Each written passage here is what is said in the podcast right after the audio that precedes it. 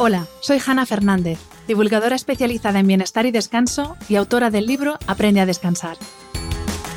Quiero darte la bienvenida a un nuevo episodio de mi programa de podcast A Guide to Live Well, una guía práctica de bienestar en la que descubrirás de la mano de los mayores expertos cómo cuidar tu salud y tu entorno para vivir más y vivir mejor. A continuación, vas a escuchar uno de los cuatro episodios especiales del podcast de Hanna Fernández sobre el dolor, realizados en colaboración con los laboratorios Kern Pharma. Endolex de Kern Pharma es un medicamento sin receta indicado para el tratamiento sintomático a corto plazo del dolor agudo de intensidad leve a moderada en adultos. Disponible en dos formatos, comprimidos o sticks bebibles, actúa rápidamente contra el dolor muscular y articular, el dolor menstrual y el dolor dental. Importante, los expertos que participan en estos cuatro episodios no tienen ningún tipo de vinculación con el anunciante. El contenido de los mismos en ningún caso sustituye la consulta con un médico. Lea las instrucciones de este medicamento y consulte al farmacéutico.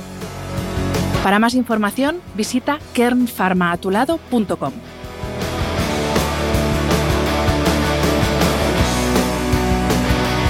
Si eres oyente habitual de este podcast, ya sabrás qué son los ritmos circadianos, esos procesos internos que suceden en nuestro organismo con una frecuencia de entre 20 y 28 horas, como por ejemplo la alternancia sueño-vigilia, que es el ritmo circadiano por excelencia.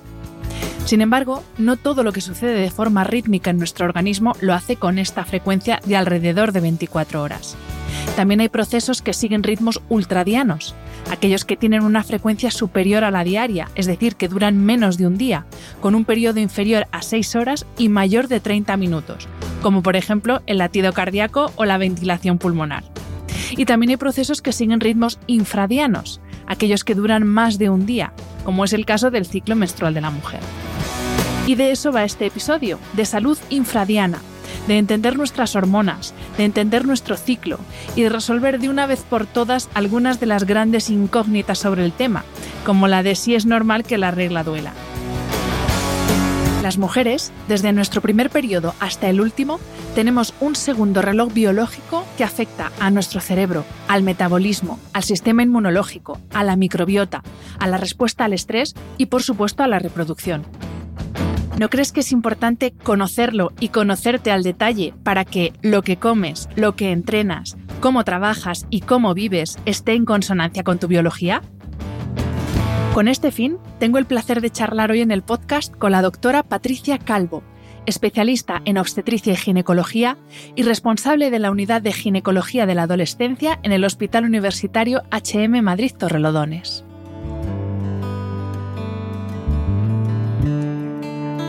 Bienvenida, doctora, y muchísimas gracias por aceptar la invitación a este podcast. No, muchísimas gracias a ti, Hanna. Es un verdadero placer poder estar aquí en este entorno y poder eh, bueno, divulgar información acerca de, la salud de la mujer y un mejor conocimiento de, de nosotras mismas. Pues vamos a empezar explicando, eh, doctora, por qué es tan importante entender este ritmo infradiano del que estaba yo hablando en la introducción, por qué es tan importante, especialmente para las mujeres, que entendamos qué es esto del ritmo infradiano. Bueno, es importantísimo porque evidentemente el ciclo menstrual, el ciclo hormonal, forma parte de nosotras y una serie de cambios durante todos los meses. Estos cambios hormonales que se producen, estos cambios eh, fisiológicos totalmente normales, pero que nos pueden alterar a nivel físico, a nivel psíquico, nos pueden, eh, bueno, crear más o menos mm, molestias. Evidentemente, cuando nosotros, eh, cuando nosotras lo conocemos, conocemos los cambios que van a, a ocurrir, pues va a hacer que le demos a nuestro cuerpo lo que necesita en cada momento eh, y por tanto vamos a conseguir mayor bienestar y vamos a hacer nosotras una vida pues mucho más efectiva y mucho más feliz, claro, si conseguimos entender todos estos, estos cambios. Ahora vamos a entrar en, esa explicación más fisiológica de esos cambios que suceden, pero me, gustaría empezar eh, hablando de la dimensión psicológica, porque al final también el saber cómo funcionamos eh, y que unos días vamos a estar más arriba, unos días vamos a estar más abajo, tanto física como anímicamente, nos quita también mucha presión, ¿no? De eso de, tener que rendir siempre y ser siempre tu mejor versión, ¿no? Estas frases que se dicen ahora tan, tan dañinas en muchos casos. Y quizá esto de conocernos nos va a ayudar mucho a, saber que hay días que no vamos a poder dar esa, versión esa mejor versión y que no pasa nada. Claro. Nosotros en nuestro, en nuestro ciclo hormonal eh, pasamos por una serie de fases. Estas fases eh, nos permiten estar unos días más tristonas, unos días nos comemos el mundo, otros días queremos retirarnos y estar más sentaditas en, la, en el sillón viendo series, leyendo un libro, otras veces de repente nos da un ataque de, euforia que queremos hacer de todo, somos mucho más sociables, somos mucho más extrovertidas, otras veces no queremos relacionarnos con el mundo y realmente dices, pero vamos a ver qué me pasa, ¿realmente estoy loca? ¿Realmente eh, hoy necesito salir? Y hoy necesito que me dejen en paz. ¿Esto a qué se debe? ¿A que estoy de los nervios o, o realmente es algo, es un proceso normal?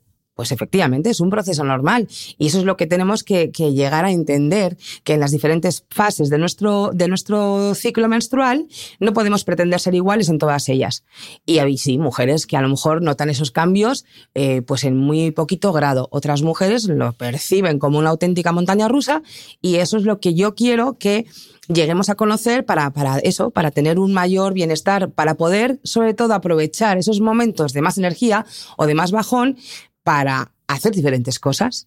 Claro, efectivamente, es adaptar nuestra vida a cómo estamos y no el tener que ir arrastrándonos por la vida como nos pasa a algunas eh, a lo largo del mes. Eso es. Pues eh, vamos a empezar, doctora, entonces hablando de esas fases. Si te parece, empezamos hablando de el previo a, el previo a que comience la menstruación, el famoso síndrome premenstrual, qué es, qué no es, cuándo tengo que acudir al médico porque no es normal lo que me está pasando, qué puedo esperar durante esos días del síndrome premenstrual eh, y sobre todo eso, cuándo podemos hablar de una patología, cuándo no, porque aquí también hay mucha historia, mucho mito y al final ya no sabes si es que estás enferma, si no, si es normal, si no es normal. Entonces empezamos y, vamos con todo, con todo el ciclo, con todas las fases. Con todas las fases, directamente. Eh, voy a ser un poco, bueno, voy a ser, voy a intentar ser breve y explicarlo bien. Eh, el, ciclo empieza con la menstruación. Ese es el inicio y ese es el final del, ciclo. La menstruación, ¿qué consiste? En la salida de sangre, ¿no? que no deja de ser la salida del material em, que se ha ido engrosando en el endometrio, bueno, pues preparándose para un posible embarazo que no ha venido y el útero lo que hace es expulsarlo al exterior, eh, bueno, pues por una serie de modificaciones hormonales. Esta fase, que ya digo que es cuando comienza el ciclo, cuando nosotros preguntamos, ¿cuándo ha sido tu última regla? Eh, ¿Cuándo empieza? ¿El primer día o el último día? Es el primer día, el primer día que se sangra. Bueno, pues ahí empieza un ciclo y que dura más o menos 3-7 días, con una serie de cambios que luego veremos. La siguiente fase, la fase eh, folicular, perdón, la fase folicular en la que los diferentes foliculitos que tenemos en el ovario, debido a otra opción eh, hormonal, eh, empiezan a desarrollarse hasta que uno de ellos alcanza la madurez suficiente para ovular, eh, liberarse a las trompas y que se pueda producir una fecundación y un posible embarazo. Pues a partir de ahí es cuando comienza nuestra fase lútea. La fase lútea es en la que, lo mismo, por una serie de cambios hormonales que luego veremos, em, el, folículo que ha ovulado por el aumento de progesterona eh, hasta que llega la siguiente menstruación o hasta que, si hay un embarazo, este empieza a crecer, bueno, pues ese aumento de progesterona, ese aumento de esa hormona es la que hace el temible síndrome premenstrual. Eh, evidentemente, mm, ya digo, todas las mujeres no lo van a acusar de la misma manera, pero que existe es absolutamente cierto. ¿Y qué conlleva? Pues por ese, eh, por ese aumento de esa hormona nos podemos encontrar, pues eso, con estados de ánimo que suben y que bajan. Eh, podemos pasar de la risa al, al, llanto y de repente decir es que, es que quiero llorar y no sé por qué. Me encuentro más hinchada, me encuentro más molesta porque mi cuerpo se está preparando para un posible embarazo con lo cual noto también más dolor en el pecho, noto más retención de líquidos, me encuentro más pesada, eh, noto que, que, que, estoy como más hinchada, más dolorida, ¿no? Como todas las enfermedades en el, en el mundo, o todas las eh, sensaciones, o todas las eh, sensaciones, o todas las patologías, tenemos que recurrir al médico cuando esto nos está alterando en nuestro día a día. Una mujer que en su casa, eh, su familia no entiende estas, estas eh, salidas del estado de ánimo. Le está afectando su relación con los hijos, le está afectando la relación con la pareja, le está afectando a nivel laboral porque mm, me enfado por todo o me entristezco por todo o me llaman la atención y de repente es que se me cae el mundo encima a nivel social, mis amigos se quejan de que tengo un mal humor horrible. Bueno, cuando tu vida realmente se afecta por estos cambios es cuando evidentemente hay que poner una solución. Comprendidísimo. Pues vamos con, has mencionado antes las otras fases, si te parece vamos a hablar de esas subidas, bajadas, la hormona, el estrógeno para arriba, la progesterona para abajo, cómo va todo, todo ese baile hormonal, para que también entendamos, si te parece vamos a hablar de hormona y luego qué es lo que notamos, porque hay una fase en la que queremos salir, nos queremos arreglar, ¿no? que es esa fase en la que estamos más receptivas a la hora para eso, para ver una posible fecundación. Otra fase, como tú has dicho, es me quedo en el sofá, que no me hablen, que no me toquen. Entonces, vamos a ir explicando, si te parece, a la par cómo van las hormonas y, en consecuencia de, de esos cambios hormonales, qué es lo que vamos notando y cómo nos vamos sintiendo. Muy bien. Pues como he dicho antes, el ciclo empieza con la menstruación. La menstruación es la bajada de la regla, la salida de sangre, eh, bueno, pues aquí nos encontramos eh, con que hay una caída de las dos hormonas, los estrógenos y la progesterona, que han ido produciéndose a lo largo del ciclo y como caen se produce esa descamación del endometrio, esa menstruación, ese sangrado.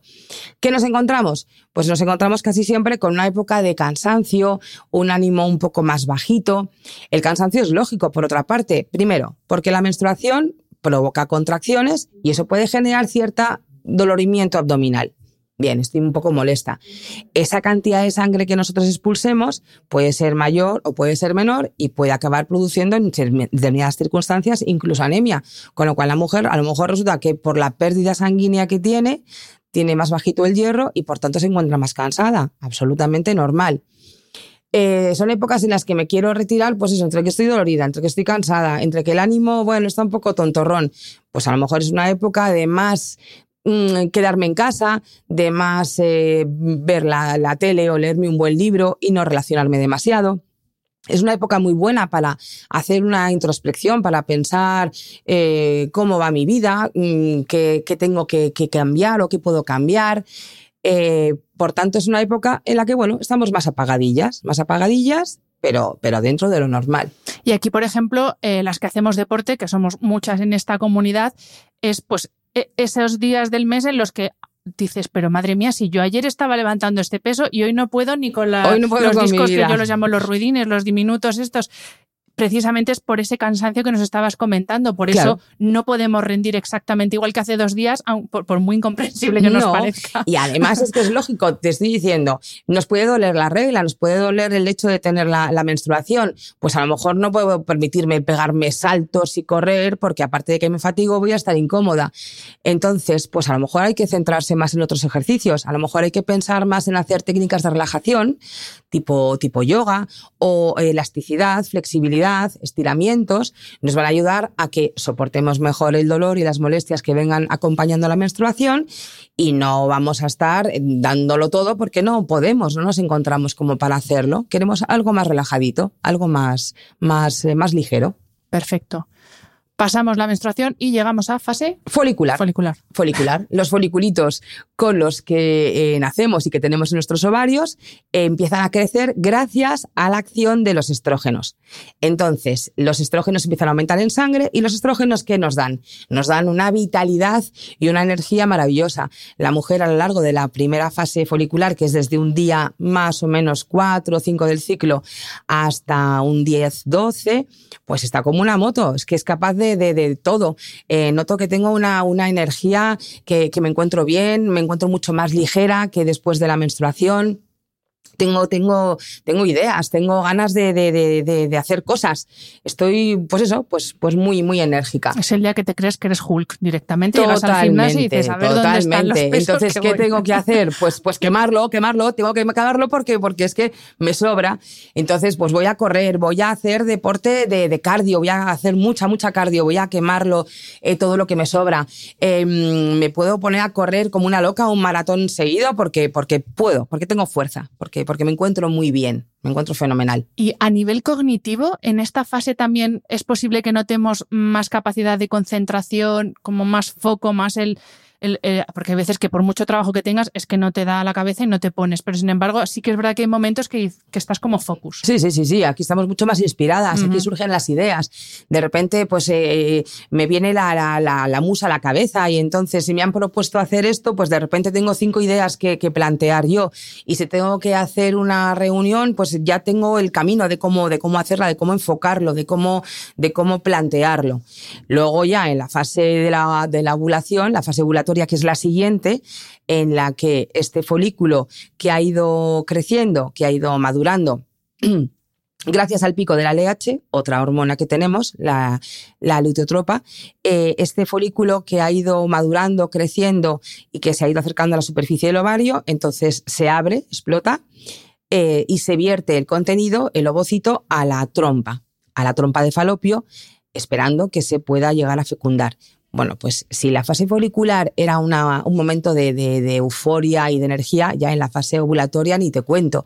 O sea, ya de repente estamos, bueno, que somos todos, que somos unas máquinas, somos capaces de, todo. Y, se basa en, lo mismo, en, ese aumento hormonal. Entonces, eh, la, actividad sigue siendo pues muy intensa. Eh, tenemos ganas de, hacer de todo, no solamente ejercicios de cardio y correr, potencia al máximo tengo fuerza, lo puedo levantar todo en el gimnasio. Vamos, soy, soy una, una, una mujer muy, muy fuerte. Tengo ganas de socializar, tengo ganas de, de, salir. Esa introspección, esa, esa reserva de la menstruación, de repente aquí es todo lo contrario. Aquí tengo que salir, tengo que, que, que, relacionarme, tengo que buscar reuniones, tengo que buscar planes y los tengo que hacer porque es que soy capaz, perfectamente capaz. Las ideas que he ido barruntando, pues aquí ya las expongo, se las demuestro todo el mundo porque tengo que demostrar mi, mi poder. ¿No? Y biológicamente entiendo que también es cuando estamos más dispuestas a ya no solo a socializar, sino a, a, lo, a, a tener relaciones sexuales, ¿no? Porque Claro. es el momento de, o sea, ahora es la biología la que manda y dice, ahora tienes que buscar fecundación. Efectivamente. Si realmente nuestro cuerpo está preparado y está preparado eh, para, para, ovular, para fecundar, ¿no? Para, para quedarse embarazada, es que es lo que, lo que estamos haciendo, ¿no? Estamos buscando, buscando ese embarazo. Entonces, a nivel de pareja, pues es la época, evidentemente, más fértil, es la época en la que nos comemos a nuestra pareja. Queremos, queremos tener relaciones porque, porque nos hace falta, porque nuestro organismo nos está pidiendo que las tengamos en ese momento, porque es cuando vamos a, a ser eh, posiblemente eh, fecundadas. Claro. Vale, vale. Comprendido. Así que, señoras y señores que estéis escuchando, y si no, señoras, eh, se lo enseñáis a vuestros maridos esta parte, maridos o pareja, porque para que entiendan, porque hay veces que pues eso, no te quieres despegar y otras veces es no me toques ni con no un me palo. toques. Pues así, esto, esta en es este momento, sí, en este momento es lo quiero, lo quiero ya, lo quiero todo y lo quiero ya. Y igual que la fase folicular hemos dicho que es de día 4 aproximadamente al 10-12, eh, la fase ovulatoria. La fase ovulatoria es más o menos, claro, todo esto es un poco orientativo. Aprox. Sí, pero es a mitad de ciclo, entre un día 12 y un día 14 aproximadamente. Por supuesto puede haber mujeres que tengan una ovulación un poquito más eh, temprana y mujeres un poquito más tardía. Estamos hablando de un ciclo de 28, 32 días que suele ser lo habitual, pero eh, puede cambiar, por supuesto. Y la siguiente fase en la que ya empezamos, la fase lútea, es la que ocurre desde el día 14 hasta la llegada de la siguiente menstruación. Bien, en esta fase ya tenemos el folículo en la trompa, puede ser fecundado o puede no ser fecundado. Perdón, El el, óvulo. óvulo. Perdón, perdón, perdón. No, no, el no, óvulo. el óvulo. Entonces, eh, ¿qué se produce ahora? Se produce un aumento muy importante de la progesterona, que es una hormona que va a servir para mantener, de hecho, el embarazo, si este ocurre, en las primeras semanas de, de gestación hasta que se produce la, la placenta. Pues eh, aquí comienza eso, lo que, lo que es la fase lútea, lo que puede dar lugar al síndrome premenstrual. Eh, este aumento de la progesterona conlleva una serie de cambios en el estado de, de, án- de ánimo y en el, y en el cuerpo. La, la hinchazón del pecho a la que me refería anteriormente. ¿Por qué? Porque el cuerpo se está preparando para un posible embarazo y no sabemos si ha llegado o no ha llegado. Entonces el pecho tiene que estar más cargado, el endometrio del útero tiene que prepararse para si hay un embarazo que éste se pueda implantar y pueda eh, crecer en las primeras semanas de gestación con todo lo que el útero le aporta de vascularización, de tejido glandular, de nutrientes. Em, nos encontramos pues más hinchadas porque vamos reteniendo más líquido, eh, nos encontramos más, más incómodas y efectivamente nuestro estado de ánimo pasa pues desde estar en el punto más alto al punto más bajo y es absolutamente injustificado. No lo podemos controlar tenemos más tendencia también a lo mejor a, tener más insomnio, a dormir y descansar peor. En general estamos, mm, estamos incómodas, estamos incómodas y, bueno, pues puede lógicamente, eh, pues eso, pues, pues eh, alterar el día a día o no tanto. Eh, buscamos em, deporte pues, eh, de, potencia, de fuerza, pero uh, tampoco estamos tan cargadas de energía como en la fase anterior. Entonces, bueno, si no puedo, pues tampoco pasa nada. Tampoco tenemos que estar dándolo todo al 100%. Pues a lo mejor buscamos un deporte un poco más tranquilito, nos sentamos y hacemos pesas, o nos tumbamos y hacemos pesas, pero eh, menos energía, menos actividad que en, que en la fase anterior. De hecho, eh, hablando justamente de la, de la, actividad deportiva, estoy recordando otro podcast que grabé con, la, con Blanca Romero, que es la preparadora física de la selección femenina absoluta de fútbol, y ella decía que es que es uno de, de los puntos que más trabajan eh, en la fase del ciclo en la que están las jugadoras. Qué bueno. Porque, claro, hasta ahora el fútbol era eminentemente un tema masculino y no se hablaba de hormonas, era fútbol y era punto, fútbol y testosterona y ya está. Pero en el caso de las mujeres, claro, es que se nota mucho, incluso en la propensión a posibles lesiones dependiendo de la fase del ciclo. Entonces Totalmente estaban estudiando mucho eh, todo ese tema. Claro que sí, es que es muy interesante. Realmente no se puede pretender tener la misma actividad a lo largo del ciclo. Entonces, si realmente, claro, también es verdad que en el equipo no va a haber todas las jugadoras en el mismo momento, en la misma Y menos fase. mal, porque si no... Sería un poco Ah, pues, a propósito de esto, ¿es verdad que el ciclo se sincroniza en mujeres que comparten el mismo espacio? Comprobación científica y evidencia científica tenemos cero. Pero es cierto que, acaba pasando y en una comunidad en la que hay varias mujeres viviendo, una familia de una madre con sus hijas o estudiantes en un piso, bueno, cuando hay varias mujeres eh, que más o menos tengan su menstruación de una forma un poco regular, es que se acaba sincronizando. Acaba todo el mundo eh, teniéndolo al mismo tiempo.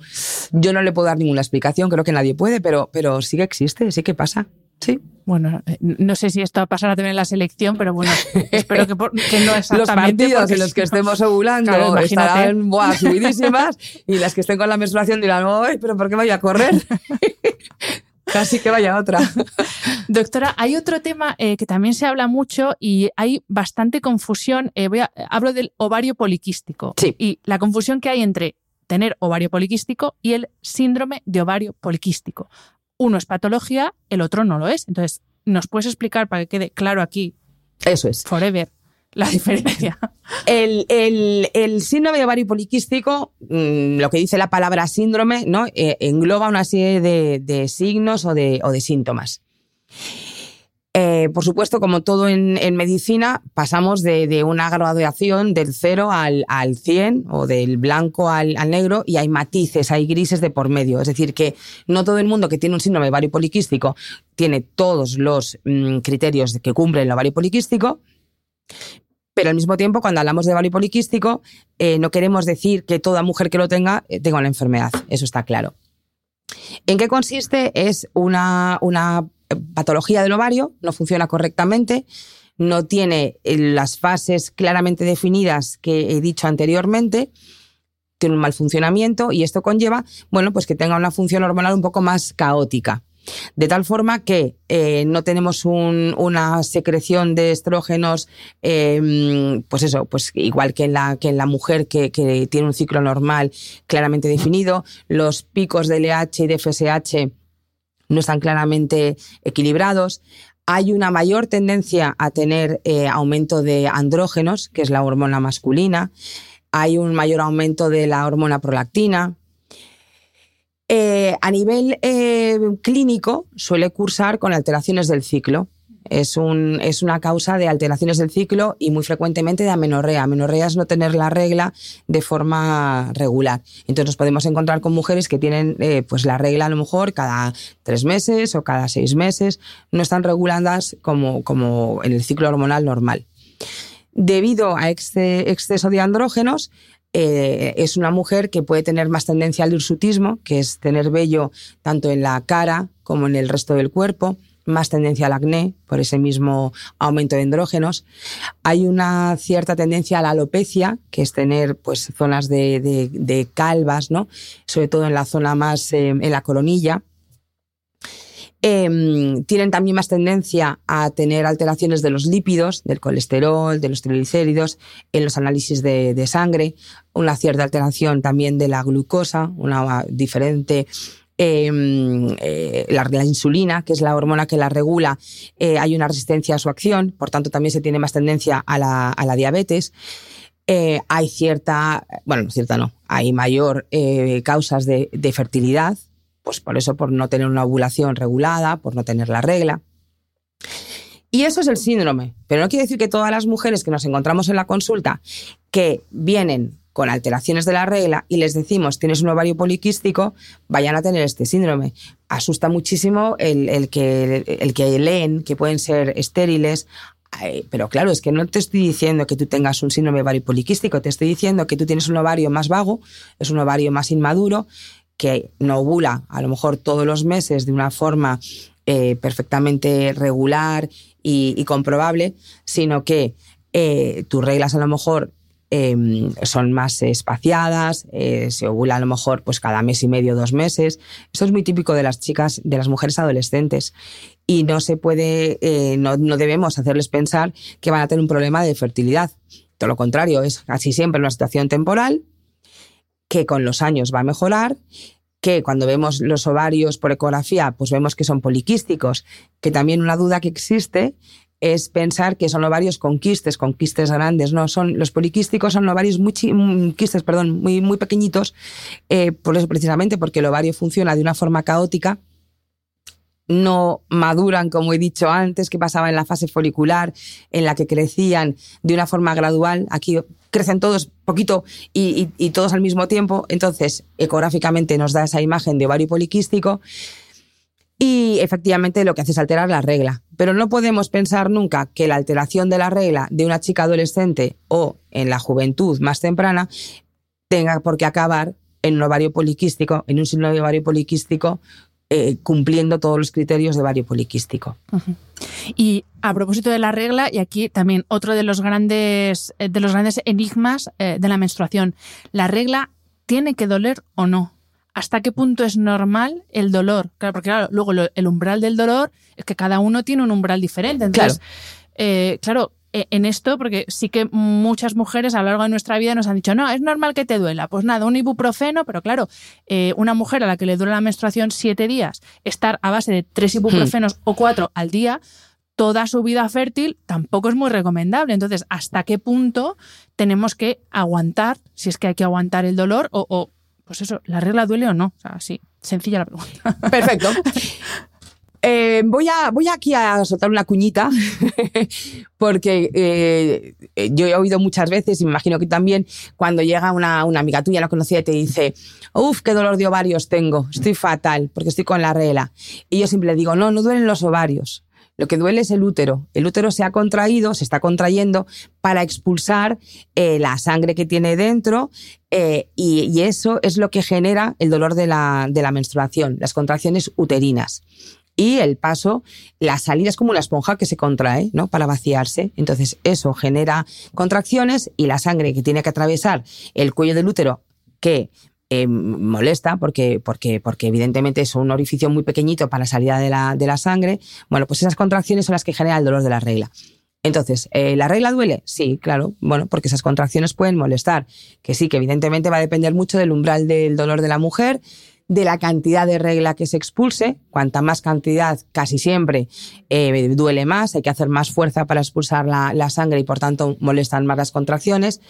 Eh, no es lo mismo haber tenido hijos que no haberlos tenido, porque ese, ese conducto, ese canal cervical que he dicho que es estrechito, en una mujer que ha tenido hijos ya está dilatado, ya está abierto y entonces molesta menos ese, ese paso por ese canal.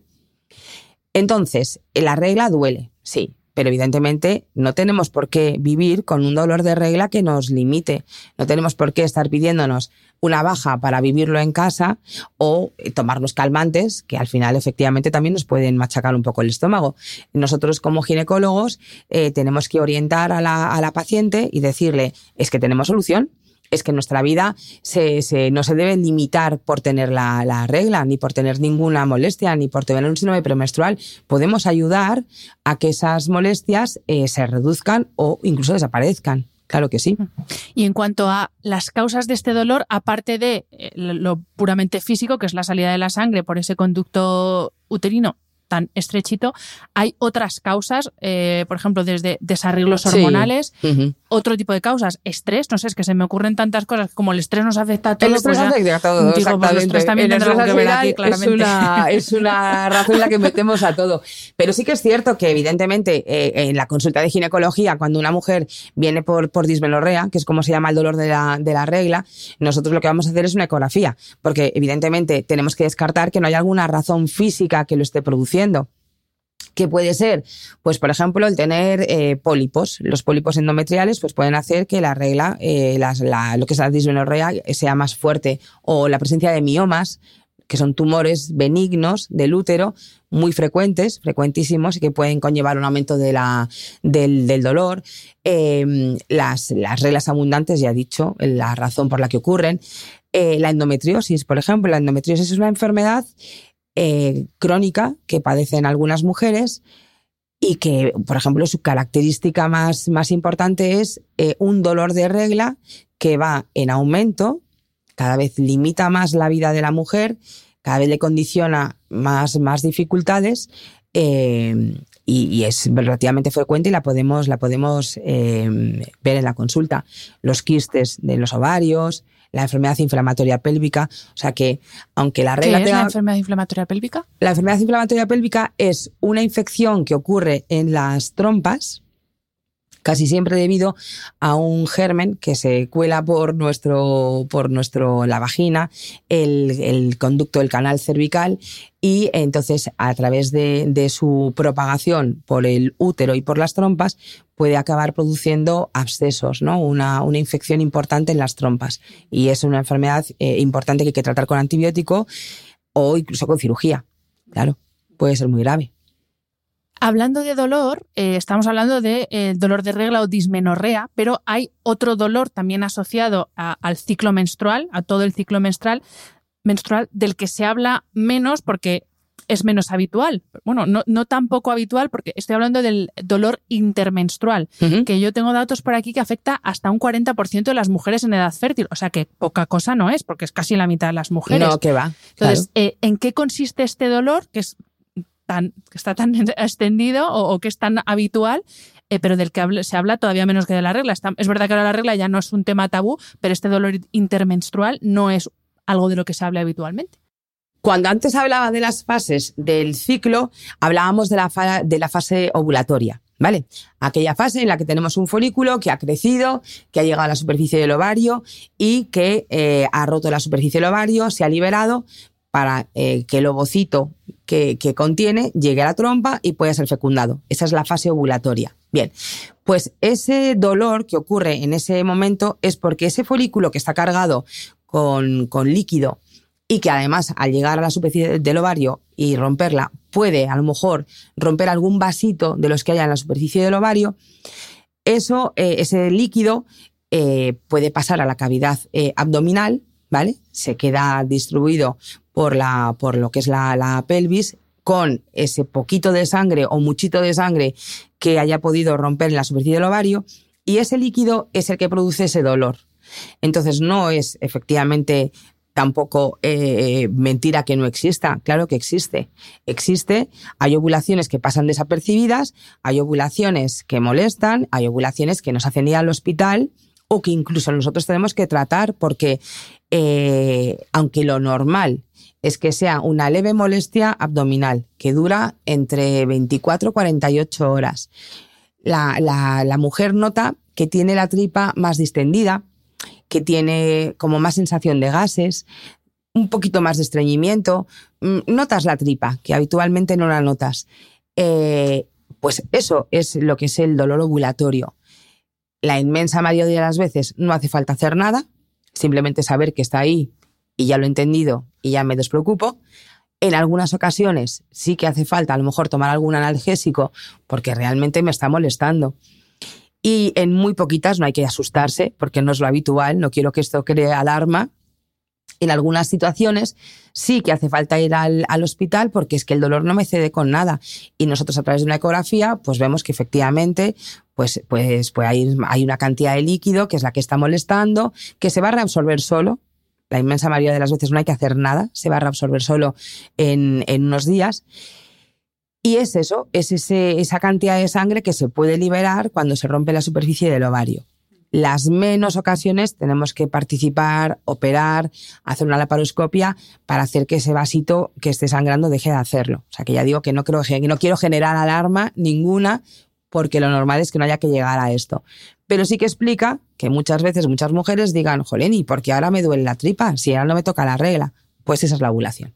Bueno, y sobre todo que sepan que si llega a ser incapacitante de esos pocos casos que hay, que oye, porque hay una solución relativamente claro, sencilla, Vaya, que tienen que, ir al hospital a que los a mm. que lo veamos, claro. Y hablando efectivamente de cómo afecta tanto el dolor menstrual como el dolor intermenstrual en la calidad de vida, porque esto también con todo el tema de, de que si baja laboral, que si no, al final eh, es difícil hacerse a la idea, y claro, vosotros en consulta sí que lo veis a diario, hasta qué punto puede llegar a afectar a la calidad de vida de una mujer tener un dolor menstrual e intermenstrual que no es soportable, porque al final todos sabemos qué, qué, qué, qué cantidad de dolor podemos llegar a soportar, pero llega un momento que es que ya no es aguantarse el dolor o tomarse un, analgésico, es que te afecta directamente a tu calidad de vida. ¿En, en qué sentido nos puede afectar? Pues si una mujer realmente percibe eh, un dolor ovulatorio y luego tiene su menstruación, es decir, cada 15 días va a estar con, con, estas, con estas sensaciones dolorosas, pues evidentemente, claro, al final su vida se, se, se, se, lastima y se limita muchísimo. O sea, me voy a ir a un viaje, bueno, pero es que si, si me he ido y estoy justo en plena ovulación y, me, estoy sin ganas de, moverme o de trabajar o de recorrer una ciudad, me tengo que meter en la cama con bebidas calientes y una bolsita de agua caliente en la tripa o me tengo que forrar analgésicos, pero no puedo hacer mi vida normal, pues evidentemente, claro que es muy limitante, es muy limitante. Y sobre todo lo que hay que saber es que tenemos soluciones que ofrecer a la paciente para que pueda con esa información ella tomar una decisión. Pues no, prefiero no tomarme nada o sí, o quiero ponerle remedio a, esta situación que verdaderamente me impide hacer una vida normal. ¿Y por qué nos cuesta tanto entender esto? Porque tú ves a una persona pues, que se ha roto una pierna y dices, normal, le duele, se ha roto la pierna, pero sin embargo, con el tema de la menstruación todavía sigue habiendo ese... ¿Cuánto de cuento hay y cuánto de verdad hay? Que a mí es que me pone de los nervios este tema, quizá porque yo sí que he tenido reglas dolorosas y ojo, es que no es cuento, es que es como, ¿por qué es tan evidente una pierna rota y lo nuestro no? Es que es... Bueno, pues porque se asume que es un proceso normal que tiene que pasar una mujer sana eh, pues a lo largo de toda su vida fértil, es decir, eh, una pierna rota, pues es una pierna rota, una pierna que estaba bien, que te has caído, que se ha roto y que no tiene por qué estar así.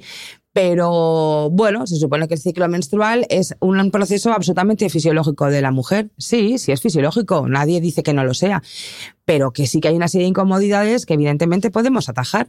Eh, no, yo, vamos, considero que en la vida no hay que sufrir más de lo necesario eh, si se puede por un remedio a ello, pero por muchísimas cosas. No solamente hablo de tomar medicamentos eh, analgésicos, hablo de, de, una correcta interpretación de la alimentación, de medidas de higiene que decimos nosotros para mejorar las, los hábitos de, del sueño, el cansancio, los síntomas que provocan los propios cambios hormonales hay muchísimas cosas que hoy por hoy conocemos más y que pueden ayudar a que, a que llevemos una, una vida hormonal mejor, más cómoda. Pues vamos, precisamente vamos a entrar en, en el apartado de hábitos saludables, dentro de lo que son los hábitos saludables que todos deberíamos seguir el 80% del tiempo, digamos, porque hombre, también hay que de vez en cuando dar suelta.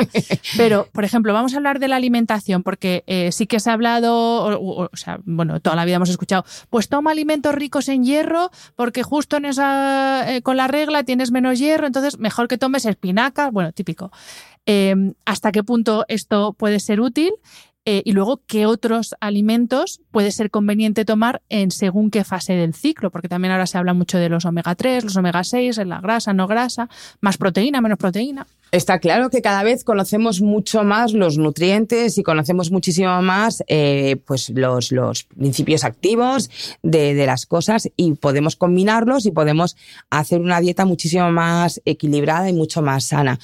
Eh, hay, hay una amplia, vamos, evidencia científica o mucho conocimiento acerca de, de los diferentes eh, bueno, los superalimentos que hablamos ahora, ¿no? Que podemos introducir en nuestra dieta y que nos pueden ayudar a estar más, más cómodos. Y, dependiendo del momento del ciclo, volvemos a, ello eh, y según las necesidades que tengamos, podemos quitar unos o meter otros porque nos van a ayudar a estar mejor. Está claro que en la menstruación estamos diciendo que hay una pérdida sanguínea, que puede ser mayor o puede ser menor. Pero hay mujeres que están anémicas y están anémicas porque sangran mucho. Bueno, pues aunque no lleguemos a estar anémicas, que a lo mejor hace falta un tratamiento con, con, fármacos, ¿no? Con hierro ya medicamentoso, si no tenemos que llegar a ese nivel, podemos nosotros mismos meter el hierro en nuestra propia dieta. Alimentos ricos en hierro, pues evidentemente todo el mundo conoce las espinacas de Popeye, todo el mundo eh, habla de las carnes eh, con, bueno, con eh, rojas, ¿no? Que aportan mucho hierro. Las lentejas famosas que nos daban de pequeñitos, los moluscos, por ejemplo, almejas, ahora sabemos que tienen un contenido en hierro muy importante. Em, eh, combinándolo con, alimentos ricos en vitamina C, podemos hacer que además esa absorción sea mucho mejor. En la fase de la menstruación también que nos encontramos un poco alicaídas, bueno, pues ahí introducimos hidratos de carbono de absorción lenta, nos van a aportar la energía que nos está faltando por la propia menstruación. Y entonces nos vamos a encontrar mejor. Aportan energía, aportan serotonina, que es una sustancia que hemos visto que, bueno, que cuando está por debajo de los niveles normales nos podemos encontrar con un mm, cuadro más de tristeza, más de depresión. Mm, depresión entendía en el, en el bajo ánimo, ¿no? Si aportamos alimentos que nos mejoran la serotonina, nos vamos a encontrar mejor, ¿no? Los cereales integrales, eh, los frutos secos, maravillosos, tienen muchísimas, muchísimas utilidades para todo. Eh, los compuestos eh, o los alimentos que tienen mucha vitamina B. Pues la vitamina B, por ejemplo, es una ayuda muy importante para la debilidad muscular y también aportan eh, serotonina, eliminan los líquidos, con lo cual si nos encontramos más hinchadas, pues podemos a lo mejor tirar de más alimentos ricos en vitamina B, no sé, los plátanos, por ejemplo, las verduras de hoja verde, los cereales integrales y otra vez los frutos secos, que son maravillosos y aportan de todo. Eh, hay alimentos ricos en ácidos omega 3, que sabemos que tienen un poder antiinflamatorio muy importante. Pues podemos utilizar estos alimentos cuando nos encontramos pues, con las molestias típicas de la menstruación o cuando nos encontramos pues, con más hinchazón, más inflamación ¿no? en la fase lútea.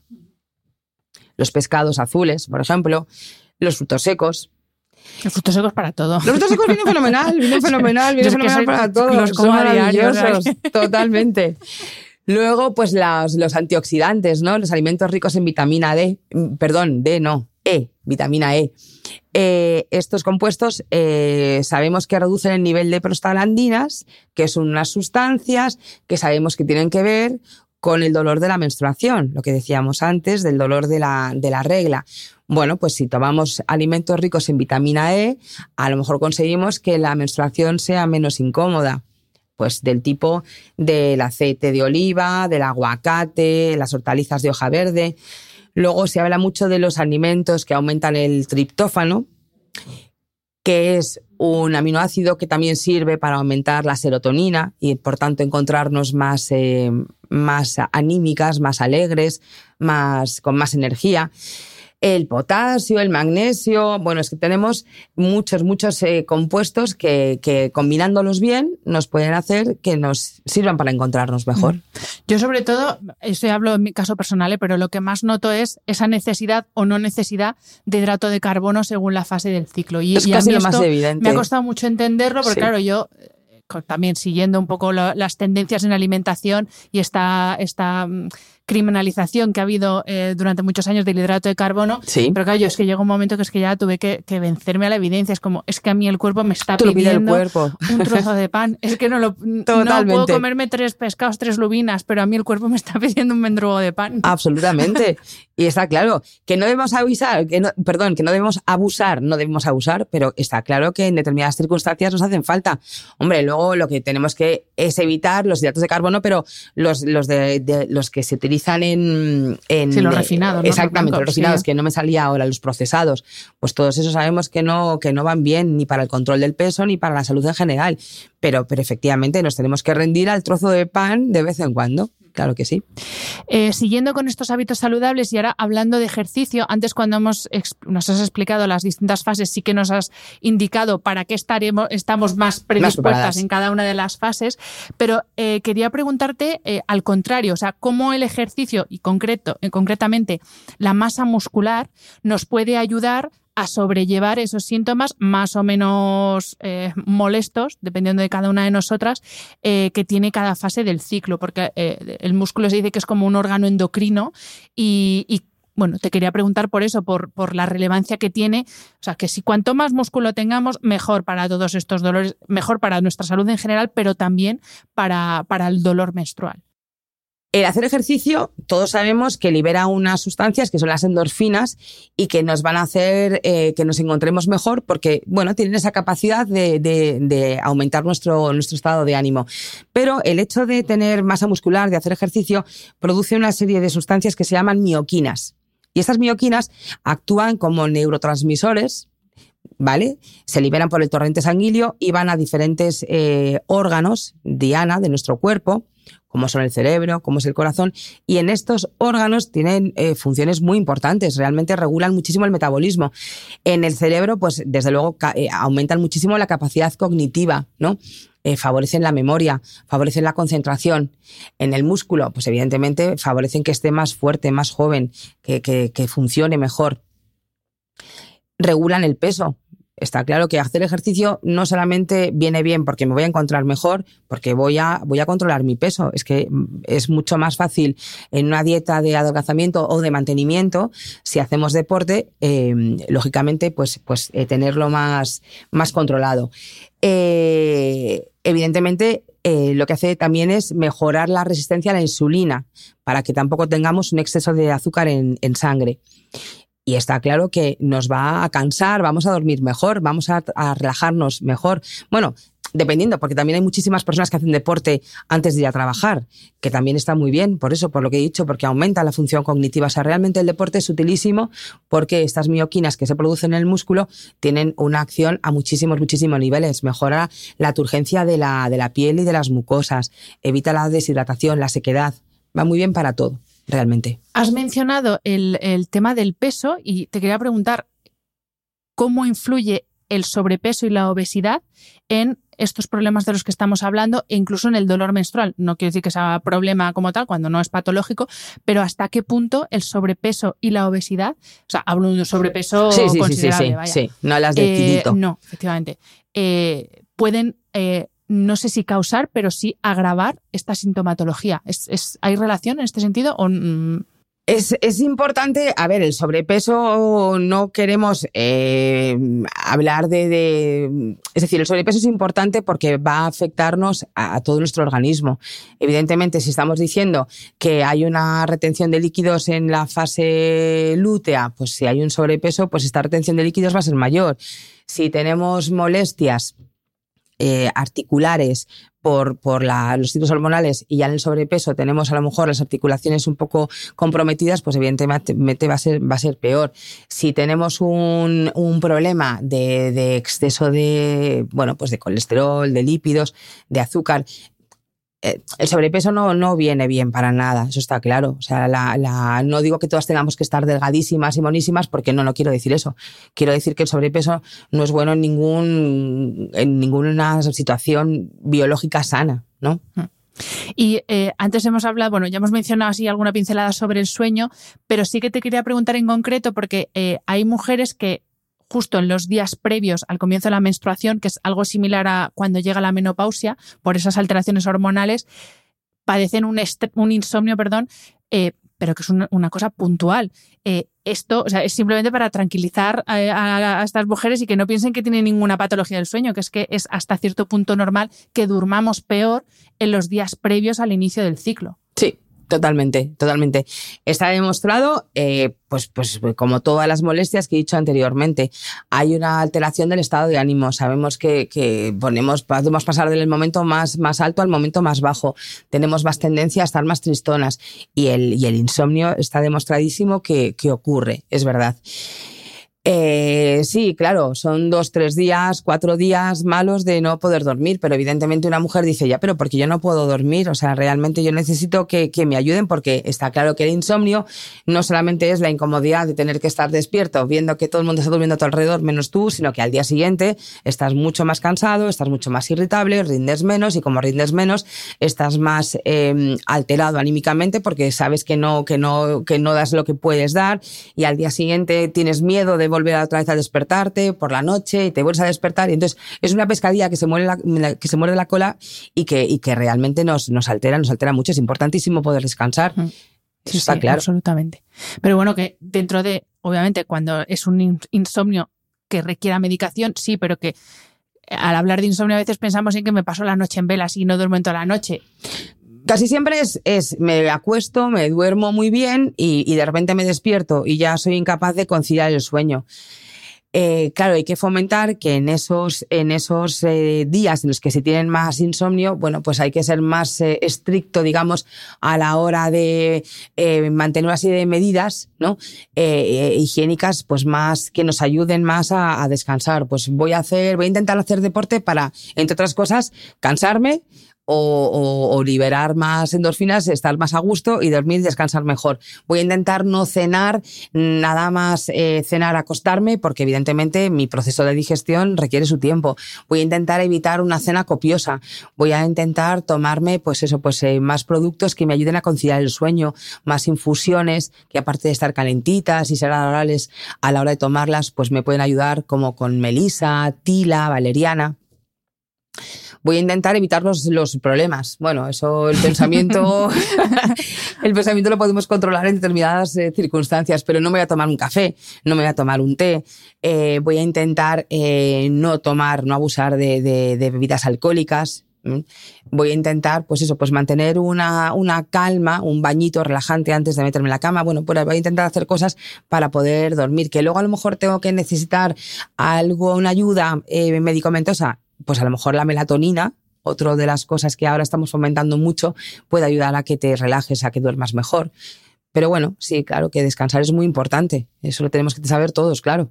Hablabas de los problemas y voy a hilar esos problemas con eh, otra epidemia silenciosa que vivimos todos en mayor o menor, medida, que es eh, el estrés y el, e, ese eh, estado de estrés crónico en el que muchas personas viven que a veces pensamos que solo, pues eso, tener muchas cosas en la cabeza, pero eh, no somos conscientes de que eso implica una serie de cambios fisiológicos, pues desde que aumenta la frecuencia cardíaca, la temperatura, eh, se puede ver afectado los procesos digestivos y que también afecta a los procesos reproductivos y que también ese estrés mantenido en el tiempo, ese no parar, como van específicamente muchas mujeres de el no me da la vida, que nos encanta esta frase, y que eso también puede ser eh, contraproducente si eh, o cuando hablamos de esta sintomatología asociada al ciclo menstrual. Hasta, de nuevo, hasta qué punto esto nos afecta, teniendo en cuenta que cada mujer es un mundo y que habrá gente que le afecte más, menos, pero eh, afecta. Afecta, afecta, afecta. Esta pandemia que tenemos ahora en el siglo XXI, que como tú bien has dicho, afecta a mujeres y afecta a hombres, nos afecta a todos por igual en, la mujer. La mujer eh, tiene que ser una, superwoman que, que llegue absolutamente a todo. Eh, la mujer mm, ha pasado de ser es una mujer familiar, como podían ser nuestras madres, nuestras abuelas, a ser una mujer pues que evidentemente trabaja y trabaja mm, eh, muchas, muchas horas y tiene puestos muy importantes de responsabilidad, pero al mismo tiempo, claro, tiene que conciliar con la vida familiar, tiene que llegar a recoger a sus hijos al colegio o, o atenderles en la máxima medida y además tengo que hacer la mejor comida del mundo y la mejor cena del mundo para mi familia. Y además tengo que estar estupenda y guapísima y superactiva y además tengo que levantarme a primera hora, tengo que hacer deporte. Es imposible. O sea, una, una mujer hoy por hoy tiene tanta autoexigencia, tiene tanta... Mm, tenemos muchas capacidades, pero, pero evidentemente mm, no somos, no somos superwoman y no somos superwoman a lo largo de todo el ciclo, ya lo hemos dicho. Hay momentos mejores, peores, momentos en los que damos de sí para todo y momentos en los que dices, uff, es que no puedo con mi vida, es que me tengo que sentar y me tengo que parar. Y evidentemente, claro, sí, cualquier circunstancia eh, o cualquier situación en la que nosotros tenemos una leve molestia, si, si tenemos estrés o tenemos ansiedad, la vamos a multiplicar por muchísimo más. El hombre, pues también, el hombre está muy estresado, claro que sí, también tiene muchísimas cosas que hacer. Además, estamos como compitiendo entre unos y otros a ver quién, quién llega más lejos, a ver quién pide menos ayuda, a ver quién, quién da más de sí. Y, y es absurdo cuando tendríamos que estar diciendo entre todos vamos a sacar las cosas adelante, ¿no? Y seríamos todos mucho más más tranquilos, más felices. Pero sí, nosotros lo vemos no solamente en las patologías que podemos encontrar en el día a día en consulta, llámalo candidiasis, llámalo eh, síndrome premenstrual, llámalo alteraciones de la regla, la fertilidad, por ejemplo, claro, la fertilidad también está está perjudicándose por, por todo esto, tanto por el factor masculino como por el factor femenino, puesto que el estrés nos afecta a todos. ¿Qué, qué tenemos que hacer? Relajarnos todos. le, decimos como que claro, claro, claro, qué utopía, pero es que es que es la solución, es que realmente es la solución, bajar el ritmo, porque de nada sirve que te atiborres a suplementos, medicamentos, que comas súper ecológico, que medites tres horas al día, es que eh, es que si no bajas el ritmo eh, la cosa no va a funcionar. Por supuesto.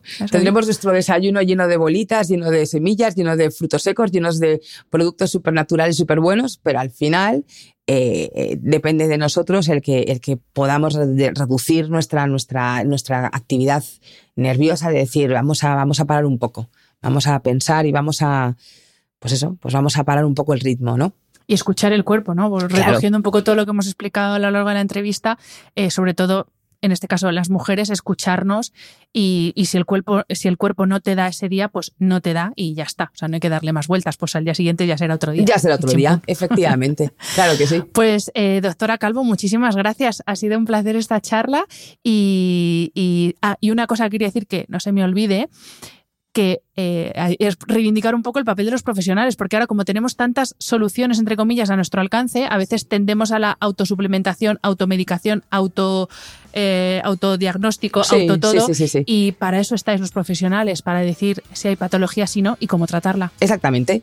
Está muy bien, si no hay nada, eh, tirar de todas estas cosas naturales, por supuesto, y de una vida, pues eso, pues más sana, más en ejercicio, pero evidentemente, bueno, siempre nosotros podemos aportar nuestro granito de arena para decirle, efectivamente, sigue por ese camino que todo está bien, o tenemos una razón para eh, que esto esté ocurriendo, vamos a mejorarla, vamos a tratarla o vamos a quitarla. Claro que sí.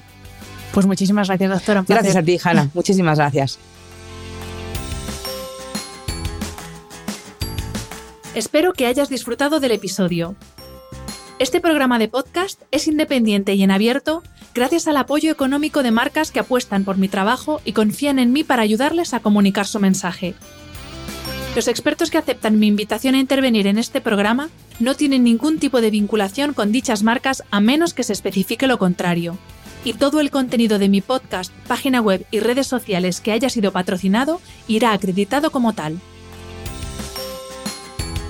Gracias por ayudarme a que este proyecto siga siendo viable e independiente visitando la web de mis anunciantes, dejando reseñas, comentarios y valoraciones en las distintas plataformas de reproducción y compartiendo mi contenido en tus redes sociales.